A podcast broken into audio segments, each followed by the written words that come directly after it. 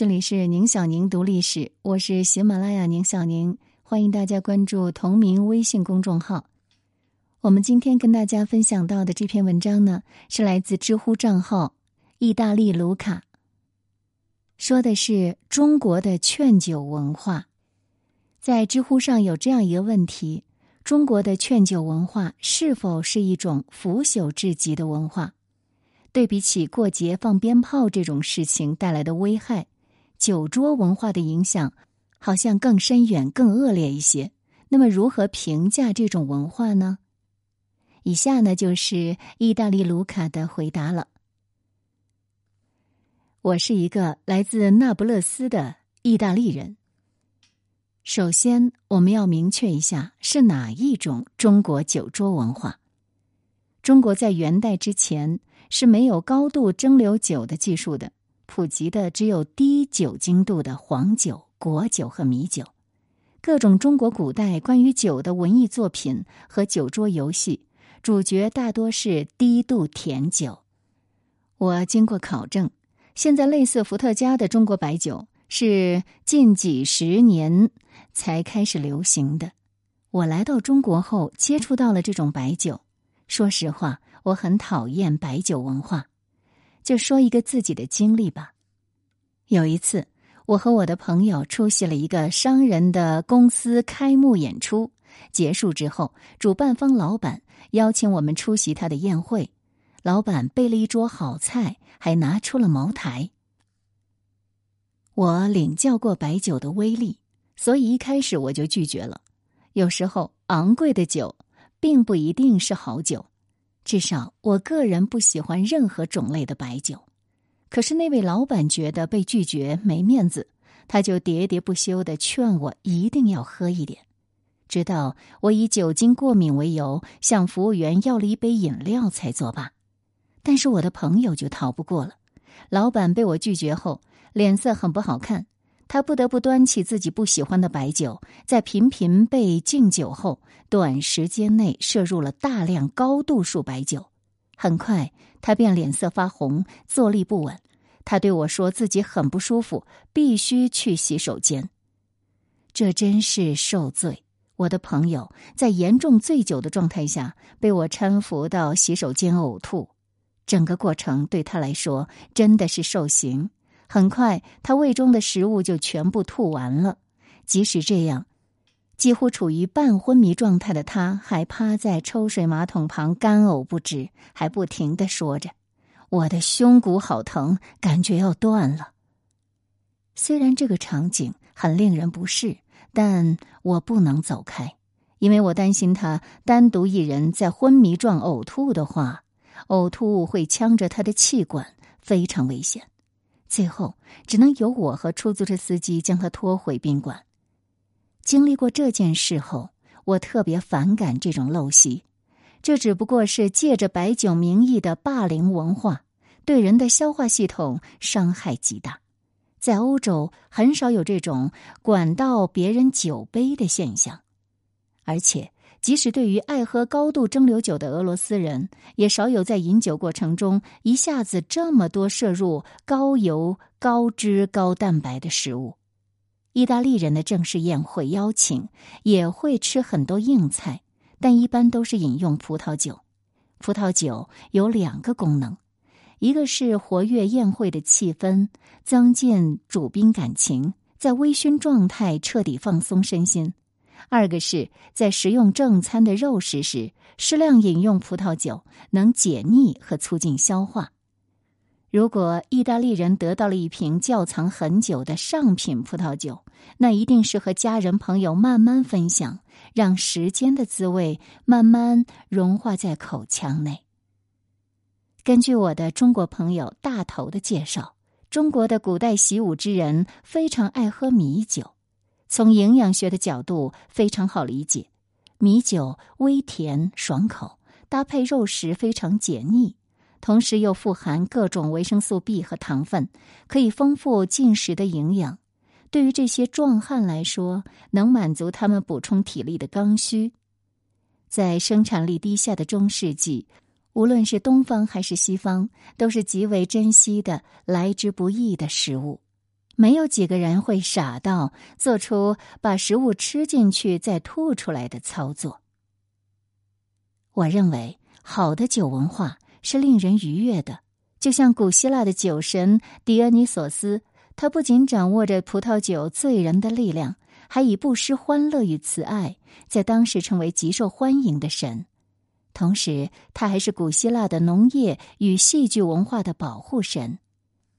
这一点也不奇怪，就像我在中国爱喝的米酒，有时候口渴了，喝上一点，微醺的状态能让我练琴的时候飘飘欲仙，更能和艺术灵魂融合一体，像极了中国古时候同样微醺的诗人。有时候，老派的经典永不过时。感谢我的中国好友大头翻译我的口述。那么，在今天的节目当中呢，我们也推荐这么一个知乎账号，名字叫做“意大利卢卡”，公众号的名字叫做“爱思考的卢师傅”，在 B 站他叫“意大利卢卡”，欢迎大家前往关注。在知乎上还有这样一个问题：如何看待韩国网友说中国偷韩国文化？问题是这样描述的。之前，漫画家欧德轩在推特上发布了自己一幅作品，文字内容是这样的：昨天我画的图在服饰方面受到争议，在这里说明一下参考的帽子的出处。他的作品呢是四幅图，而图中的四个主人公身穿明制服装，看上去十分的潇洒帅气。而就是这样一幅作品，引起了韩国网民的口诛笔伐。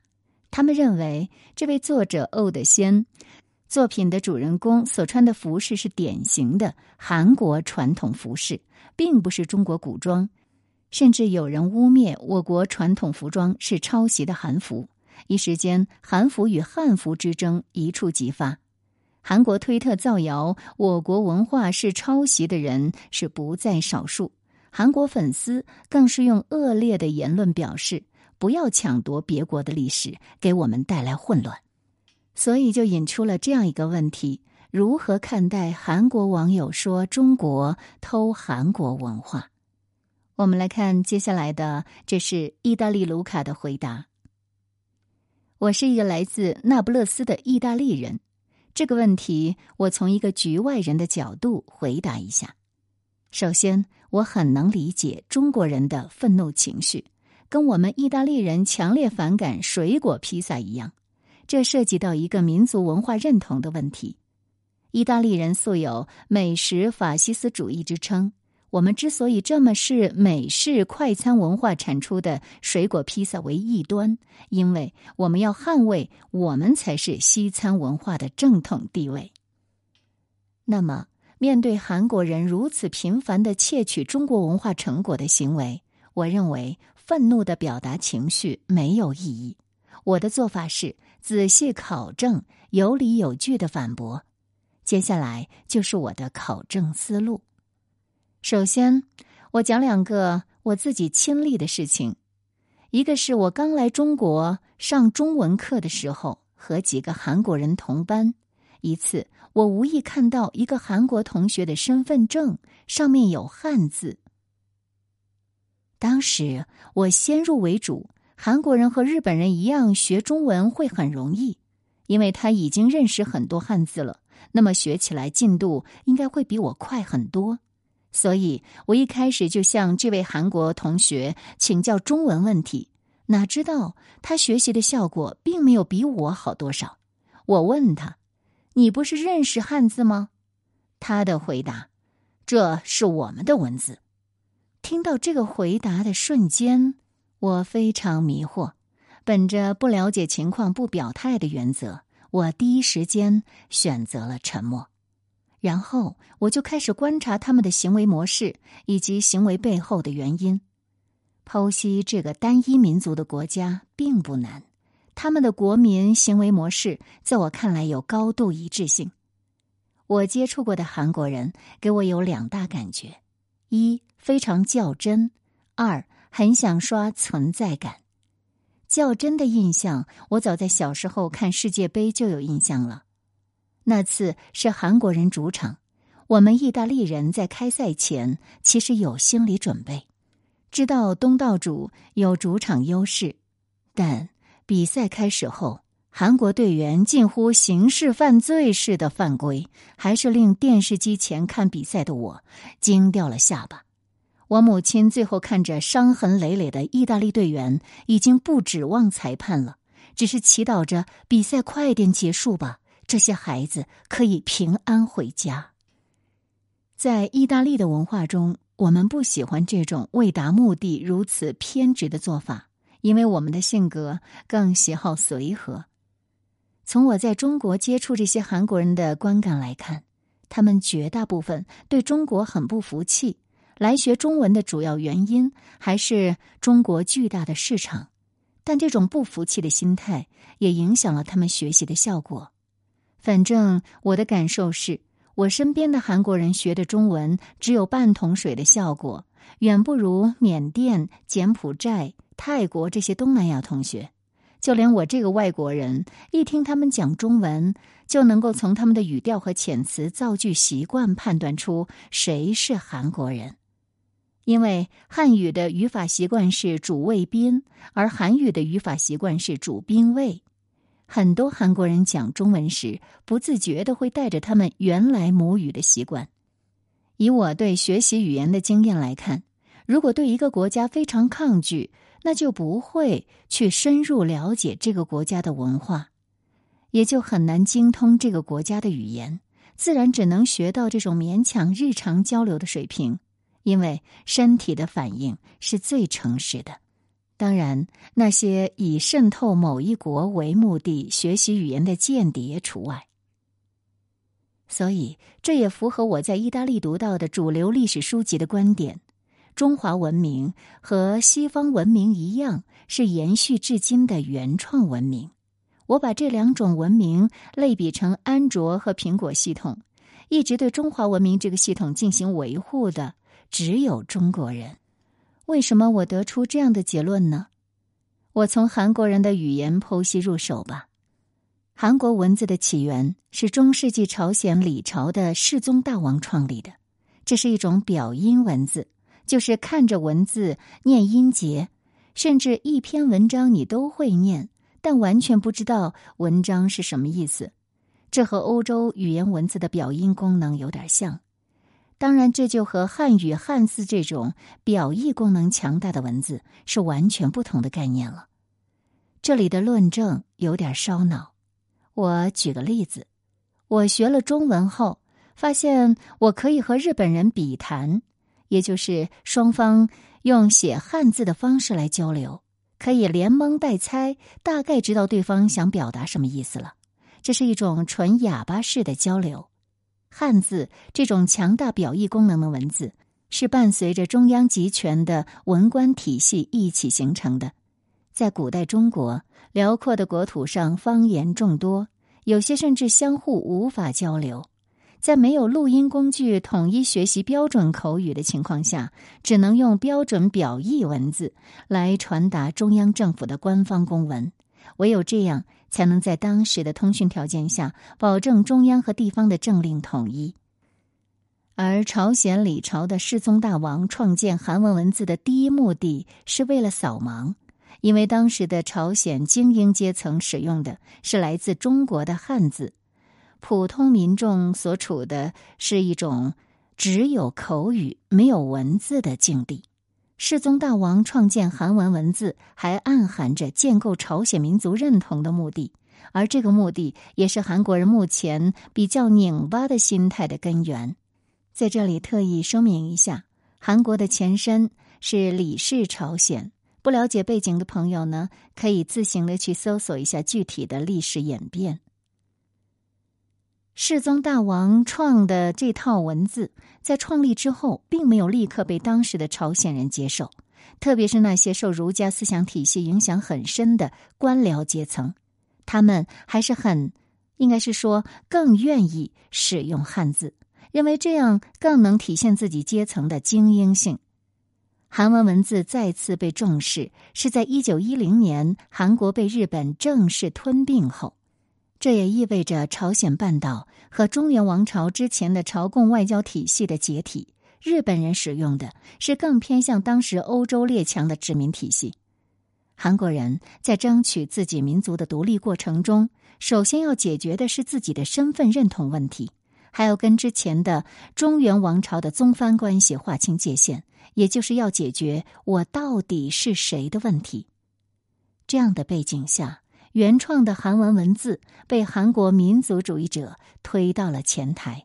成为他们争取自身独立的武器，即使是在朝鲜半岛二战之后分裂为两个国家，而且两个国家都不约而同的开始了去汉字化、普及韩文文字的国家行为。但是韩国人使用本民族文字的时间实在太短，这套人造文字系统不像别的古老语言那样有一个自我完善的过程。直到上个世纪五十年代，韩国人的报纸都还是充满着汉字的，这就使得韩语文字有很多的漏洞。如果不借助中文表意，那么就会出现很多问题，比如正姓和成姓这两个姓氏在韩文当中都是用同一个字来表达的，而韩国人的姓氏体系还是儒家式的。搞不清自己到底姓什么，当然会出大问题。所以韩国人又不得不很拧巴的，在一些场合中用中文来弥补韩语文字出现的漏洞。所以，我从语言为视角就可以得出，中华文化这是中国人原创，并一直由中国人来维护发展，韩国人只是借用了而已。第一个问题解决后，那就是紧接着下一个问题：为什么韩国人要把中华文化据为己有呢？在这儿，那我就讲第二件我亲身经历过的事。我在和重庆一家专业做意大利披萨的老板聊天，偶然得到了有趣的信息。我询问老板关于本地人对于纯正意大利披萨的看法，他的回答是：重庆人口庞大。有这么一批爱好纯正意大利披萨的人群，但大多数本地人第一次接触到意大利披萨时的感受，并不是一边倒的赞扬，甚至他们对老板有以下的吐槽：“老板，披萨怎么烤的这么焦啊？有点咸。”“玛格丽特披萨，吹的这么天花乱坠，那不就是烧饼吗？”相对于美国人弄出榴莲披萨这样的异端，我对于烧饼说那是一点都没有觉得冒犯。其实，玛格丽特披萨就是那不勒斯人的日常食物，相当于中国人日常吃的烧饼。这种食物早在玛格丽特皇后品尝之前就已经存在，只不过机智的当地人在献给皇后品尝后，顺带以皇后的名字命名了。这一波营销简直是教科书级别的，所以大部分中国人第一次接触这种披萨，这样反应、这样吐槽是正常的。因为我认为一个人的口味是小时候所处的环境、胃境培养起来的。当一个人接触到另一个文明的食物时，不适应是难免的。我跟很多在中国工作的意大利籍厨师交流时，他们也有类似的观点。意面在中国要比意式披萨卖的好得多，因为中国人日常饮食中就有很多面条类的食品。然后接下来重点来了，那位卖披萨的老板告诉我，在重庆的韩国人非常喜欢来他这儿吃玛格丽特披萨，因为玛格丽特披萨在韩国卖的非常贵，那可是高端的象征。他们要攒上好一段时间的钱才能吃上呢，而这里的披萨简直是太便宜了。这一个故事又印证了我这段时间考察韩国得出的观点：韩国人的士大主义其实造成他们的文化根基相当浅，极易受外来文化的影响。这士大主义指的是。韩国因为地缘环境的影响，处于大国夹缝之中，不得不以侍奉大国来保存自身的策略。李氏朝鲜侍奉的对象是儒家文化的中原王朝，而今天韩国侍奉的对象是西方文明的美国。观察今天韩语的词汇结构，就可以看出各种外来文化的痕迹。韩语中的词汇有以下几种来源：本土的固有词、汉字词、日语词和西方外来词汇。比如“图书馆”在韩语中它是汉字词，发音和汉语是非常像的；而“冰淇淋”呢，和英语当中的 “ice cream” 它们的发音是一样的。打工呢，它是来自德语。大家可以用带发音的翻译软件自己感受一下这些字词的读音。当然，这也就造成了现在韩国人在接受西方文化时的皈依者狂热。这和李氏朝鲜在接受中原王朝儒家文化时是一个道理。现在的韩国人的日常生活其实非常向西方化靠近。年轻人的日常生活几乎每天一杯咖啡，比我们那不勒斯人还狂热的爱好玛格丽特披萨。好了，这就是我看待韩国人一系列争夺中国文化的性质。他们只不过是出于自身目的，想把中国文化中的一些要素据为己有，也没见得他们内心是有多么认同中国文化。韩国人这种行为中包含着自我认同建构的需要，因为在东亚人的思维中，这就隐含着韩国人是中国文化祖宗的意思。这也是为什么中国人对这种行为如此暴怒的原因。很多韩国精英抓住满族人入主中原这一件事来强调华夷之辩，说自己才是中华文化的继续者。而很多中国人也被带了节奏，而我一个意大利人对这个事件有着完全不一样的看法。我会在我的公号中以电影《末代皇帝》为视角进行剖析。韩国人如此操作的另一大原因是经济利益。这个国家本来就地域狭小，资源匮乏，这就需要一些盘外招来创收了。韩国在亚洲金融危机后。就主导了文化立国的国策，向亚洲输出了一系列爱情影视剧。我仔细研究了这种快餐化的爱情影视剧，其实套路都差不多，就是向女性贩卖爱情童话。我把这种套路告诉我的意大利朋友后，他们直呼内行。原来意大利人日常最擅长的浪漫撩妹手法，还可以这样创收。我那做民宿的邻居玛利亚很有自信的表示，他家意大利式的小庄园可以当做影视拍摄地，满足所有女生的公主梦。而我的发小马切洛急不可待的表示自己可以演男主，因为他自认为帅过阿尔帕西诺，撩妹技巧可以让帕里斯希尔顿梦回初恋。那么，韩国人反过来怎么赚西方人的钱呢？就在国际上贩卖推销东亚文化的元素，而他们又没有像日本人那样吸收中国文化进行创新的过程，直接照搬的行为，就不可避免的和中国人起了冲突。我的韩国同学邀请我前去他们的河回村游玩，他介绍英国女王伊丽莎白二世也来这个村子访问过。我当时看了这个村庄的图片后，觉得和我去过的周庄、宏村等中国古镇审美风格是类似的，所以对专门飞去韩国看这么一个村子兴趣不大。当时我很好意的拒绝了他，而他却当场认为我看不起韩国，开始和我理论。碰上这么较真的人，心真累。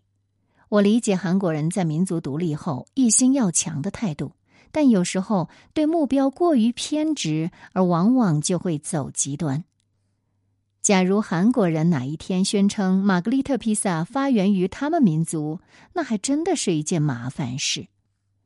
感谢大家收听，这里是宁小宁读历史。如果大家对意大利卢卡感兴趣，请去知乎关注他。另外呢，他的公众号的名字叫做“爱思考的卢师傅 ”，B 站的名字叫“意大利卢卡”，欢迎大家前往关注点赞。